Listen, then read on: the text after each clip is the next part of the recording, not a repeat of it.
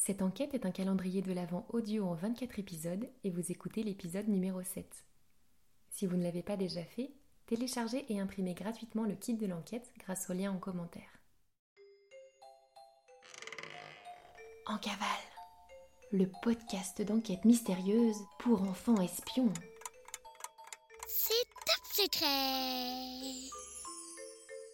On est en cavale. On mène l'enquête.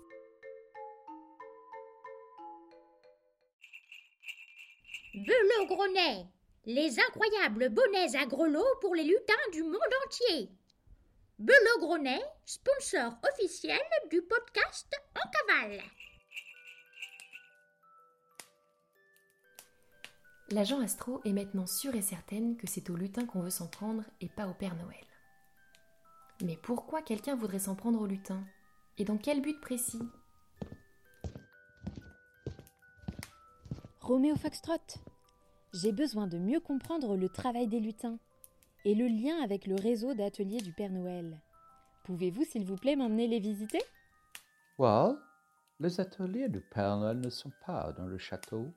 Il y en a aux quatre coins du globe et en plein confinement, c'est impossible. Retournons plutôt au service courrier des lutins et nous pourrons les contacter plus tard. Sur le chemin du retour dans les couloirs tapissés de velours, Roméo Foxtrot commence à raconter à Astro tout ce qu'il sait à propos des lutins et sur leur rôle fondamental dans l'organisation de la fête de Noël. Les lutins existent depuis la nuit des temps, depuis que les humains existent en fait. Bon, certains archéologues prétendent qu'il y en avait déjà quelques-uns au temps des dinosaures, mais c'est une information dure à vérifier. L'espèce des lutins va de pair avec l'espèce humaine. Seuls les lutins ont le pouvoir de connaître les rêves les plus fous des hommes avec un grand H et donc de les réaliser. Et c'est grâce aux rêves des hommes que les lutins subsistent. Ils se nourrissent des espoirs des humains. Autrefois, il y avait autant de lutins que d'hommes sur la planète. Selon les pays, on les appelait farfadets, elfes, leprechauns ou encore gnomes. Malheureusement, avec le temps, les rêves des gens étaient de moins en moins fréquents et de moins en moins nombreux. Les gens ont commencé à pouvoir s'acheter tout ce qu'ils souhaitaient en un claquement de doigts à consommer sans réfléchir. C'est comme cela qu'ils ont arrêté d'imaginer et même d'espérer. Alors, la population de lutins a commencé à diminuer, diminuer, diminuer, jusqu'à n'être plus que quelques centaines seulement. C'est terrible Est-ce qu'ils vivent tous ici en Laponie avec le Père Noël maintenant? Non, les 236 lutins qui vivent ici se sont spécialisés sur les souhaits de Noël et ce sont eux qui ont recruté le Père Noël pour assurer la livraison internationale. Maintenant, tout le monde connaît le Père Noël, mais au final, ce sont bien les lutins qui décident tout. Waouh Alors là, je n'imaginais pas ça du tout. Astro et Foxtrot rejoignent le service courrier où maintenant les lutins sont installés en rang d'oignons, ça veut dire bien alignés, chacun dans un petit lit de camp. Foxtrot entraîne Astro en haut d'un majestueux escalier de marbre blanc, d'où ils peuvent avoir une vue dégagée sur tout le service courrier.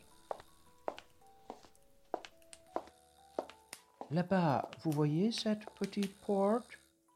C'est le coffre-fort des lutins, l'endroit où ils conservent toutes les lettres des enfants, mais aussi tous les souhaits des adultes, retranscrits sur des parchemins en fil d'or. Seul un lutin peut passer cette porte, qui est fermée par un sortilège ultra sécurisé, et je ne me risquerai pas à l'intérieur. Personne ne sait si c'est une légende ou une réalité, mais il paraît qu'un énorme dragon garde le coffre. Astro redescend de l'escalier et se promène entre les lutins dormeurs pour tout observer et ne rater aucun détail.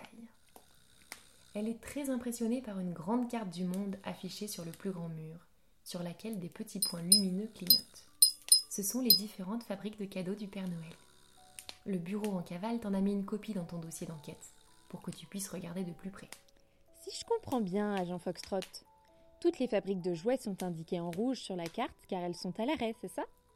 Yes, Sans lutin, nous n'avons aucune idée de ce qu'il faut préparer comme cadeau pour Noël et le temps presse. Ouf, ça me rappelle qu'il faut que je réunisse le grand conseil des grands sages comme le Père Noël me l'a demandé. Hum, je vous laisse, agent Astra. Dormez bien et à demain. Astro n'écoute Foxtrot que d'une oreille. Son attention a été complètement attirée par un nouveau mot qui semble codé, griffonné sur un bout de papier punaisé au-dessus du bureau d'un des lutins. On dirait un code secret. Je vais prendre ce papier avec moi et l'observer plus en détail dans ma chambre avant de me coucher.